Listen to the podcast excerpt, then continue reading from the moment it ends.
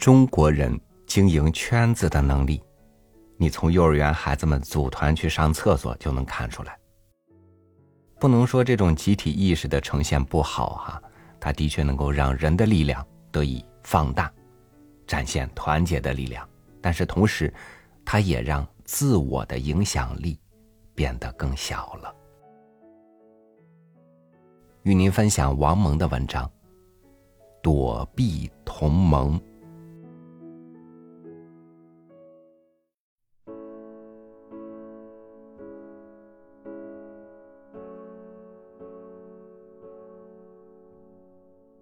当然，也有相反的例子。有人特别热衷于你和别人的人际纠纷，没有纠纷也要找出裂缝，秀出敌意来。这样的人是赖人际纠纷为生的一批人，为你打探情况、出谋划策、传递消息、加油鼓劲，直到替你打头阵、冲到前头。以你这头的敢死队员的姿态向前猛冲猛打，从而得到好处。有了这样的自愿马前卒，还愁人际没有纠纷吗？所以，像躲避瘟疫一样的躲避人际纠纷的网罩，躲避与任何人陷入无聊的个人纠纷。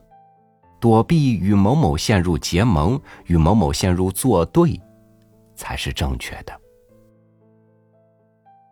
为什么连与某某的个人结盟也要躲避呢？原因是：第一，结盟无是非。开始你们可能是由于共同的志趣、共同的理念而结盟，结来结去变成了小圈子，变成了利益集团。变成了一荣俱荣，一损俱损，变成了毒夫、民贼、大哥大、邪教主所利用的工具的事实屡见不鲜。第二，由于结盟，你能够得到一点好处，变成一股势力，走到哪儿都能闹哄一气。你拉扯着我，我拉扯着你，你给我办事儿，我给你办事，等等。这是完全可能的，但同时，成也萧何，败也萧何。搞拉拉扯扯得便宜的人，将来多半会栽在拉拉扯扯上。请想一想，你的那个拉拉队铁哥们里头，能有几个圣人？能有几个雷锋？他们与你结盟，其实是为了利用你，给自己谋利益。他们吹你，其实是为了吹自己；他们捧你，其实是为了捧他们自己。你与他们建立了特殊关系，他们就要求你事事时时为他们办事。你团结住了一小撮，你得罪了大多数。他们做了坏事，你得替他们背着；他们挨了骂，你得替他们顶着。再说，什么叫狐假虎威？一旦你与他们结了盟，他们就会以你的亲信、你的同伙、你的兄弟的名义到处胡作非为，这一点真是防不胜防。而且他们动不动就会内讧，就会因为利益分配不均而相互撕咬起来。有多少能人干将毁在了所谓自己人手里？还有，愈是小人，愈容易与各色人等闹矛盾。今天他祸害了张三，明天他埋怨起李四，你怎么办？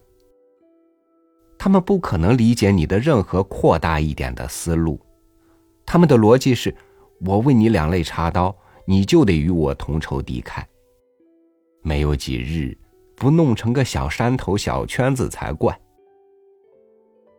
靠小圈子而哄闹一气者多矣，靠小圈子而成大事而获得真正的成就、真正的胜利者，未之见也。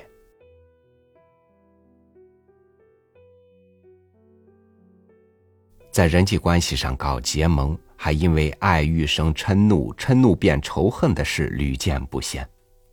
为私利而聚在你身边的人愈多，同样为私利而脱离你、化友为敌而怨恨你的人就愈多。单纯建立在利害关系上的关系，盟友就是候补对手。此乃至理名言。